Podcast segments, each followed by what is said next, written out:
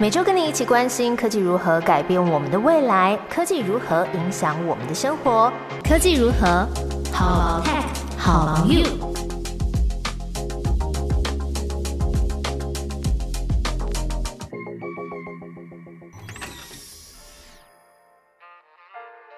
Hello，大家好，我是某某，在科技如何跟你分享科技新知，一起探讨生活中的科技大小事。今天的节目要分享 Line 的实用功能，还有新的备份启用码，以及动物有趣的升值策略。首先要跟上礼拜在节目上线后马上就收听的听众朋友们抱歉，不小心让你们听到错误的档案。那我要特别点名两位听众，一位是在 Firstory 留言提醒的，呃，这位没有剧名的听众。他马上就留言告诉我呢，要改正音档，让我发现，哎，平常大家都是默默在收听，哎，可是关键的时刻还是会跳出来。那另外还有一位是阿善师见识实录的听众是宝生，马上就联络了阿善师的助理主持子荣来提醒我，在这边要特别跟你说，谢谢你的支持。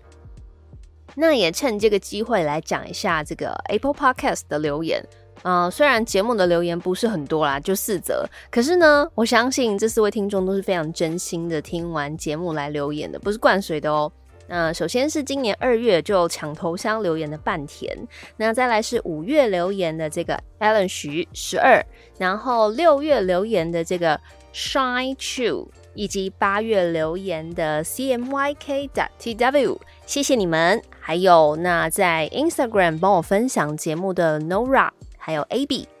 那九月啊，刚好是我的生日月，所以在这个收到大家祝福的月份呢，更是心怀感恩。那还有一些好朋友啊，他们是用 LINE 送我礼物，那子荣就跟我说，这个是科技送礼，我马上就把它变成这一集的题材了。你们有用过 LINE 的这个礼物功能吗？去年啊，我是收到还要自己去便利商店兑换的那一种。那中间我有陆续用这个功能送朋友咖啡呀，或是蛋糕，然后就过一阵子没有用。那直到我上个礼拜过生日，收到有一些朋友用 LINE 送我礼物。今年是收到了饼干、蛋糕、甜派，还有无线充电器。那现在已经可以让这个收礼物的人自己来填宅配地址，所以呢，即便不知道他家或是办公室在哪里都不影响。因为像我就曾经有就是订东西送礼物啊，然后被代收的人说，呃，不认识这个人就退货的这种尴尬经验。那而且烂礼物还有一个好处，是因为它整合了他们家的通知的功能，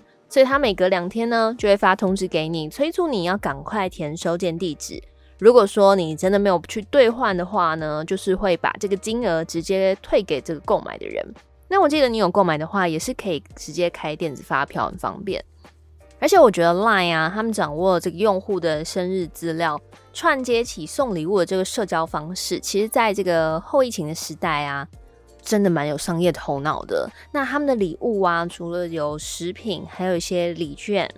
这些都蛮常见的。最近是开始陆续加入了一些三 C 用品啊、美妆用品、保养品，或是健康饮品之类的东西。那如果后续的礼物有跟线上的打扫平台，比如说杰克邦，或是跟他们 Line 自家的轿车平台 Line Taxi 做串联的话，我应该也是会买这些来送朋友，因为我觉得送这种。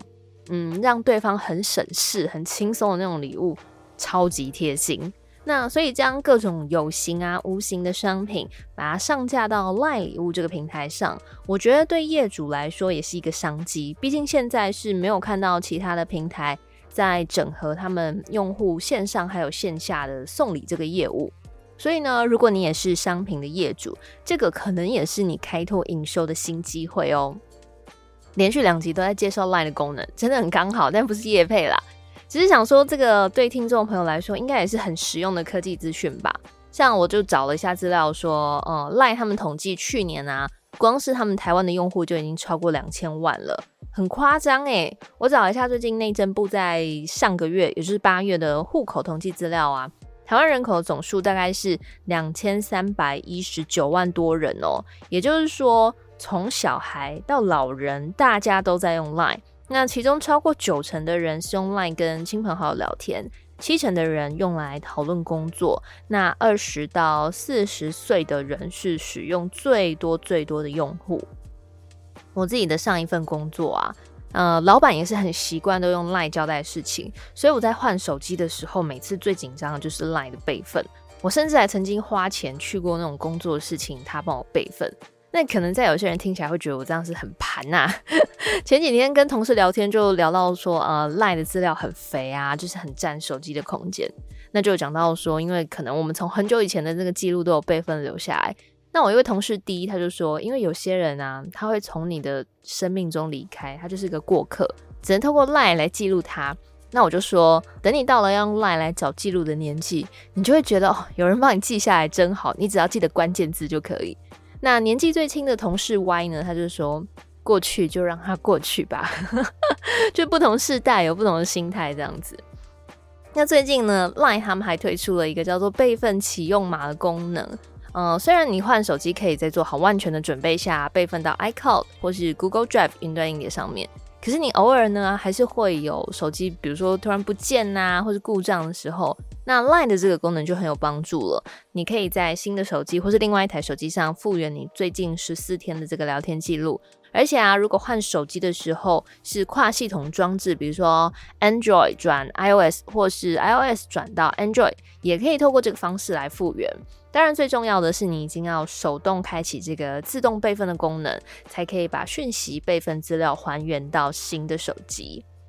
好，那么接下来的主题呢比较不一样，又是啊，又是我跟另外一位同事聊天的时候的一个灵感。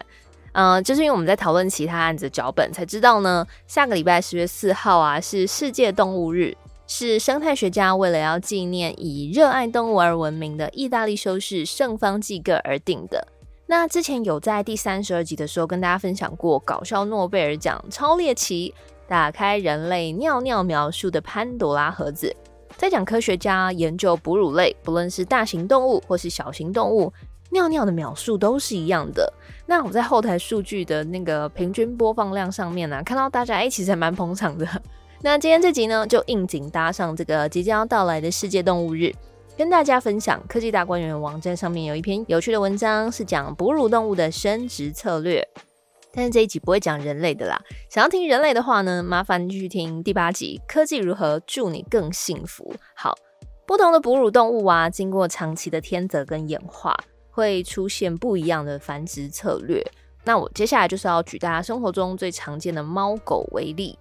很多哺乳类动物的阴茎里面有阴茎骨。其中跟人类接近的灵长类，像是猩猩啊、猴子也有，可是人类没有哦。那狗狗呢，也是因为靠着这个阴茎骨，它不用勃起就可以插入母狗的体内。可是呢，在公狗射精之后啊，它接着会转过来，朝着相反的方向站着，直到公狗它的阴茎收缩之后，才会自然滑出。那这个时候，你如果强行把交配中的呃公狗跟母狗把它分开呢？对于公狗来说，可能会造成它的阴茎损伤、骨折，甚至是死亡。对母狗来说呢，也没有那么好过，也可能会变成它的阴道平滑肌会拉伤、子宫韧带受损、阴门受伤、子宫脱落等等的伤害。那有推论是说，因为狗狗是群体的动物，它们有高度的这个精子竞争，所以这种射精之后不立即拿出来的交配方式呢，是为了确保母狗不会怀了别只公狗的小孩。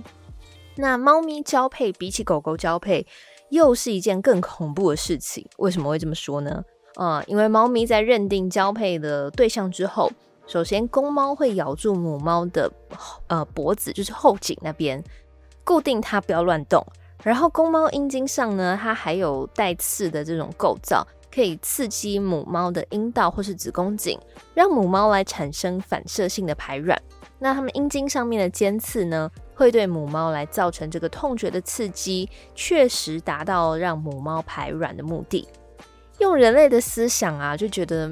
这些母猫还有母狗被硬上真的是很痛。不过呢，这些都跟生理构造不同有关。这篇文章里面呢，还有讲到像骆驼，它一次交配需要大约一小时；发情中的狮子呢，最高纪录一天之内可以进行超过一百次的性交。这些方法也都会诱发这个雌性动物的反射性排卵。那另外还有介绍快枪侠山羊，以及被人类饲养之后常常被同性吸引的母牛。各位听众有兴趣的话呢，都可以点资讯栏连接看更多。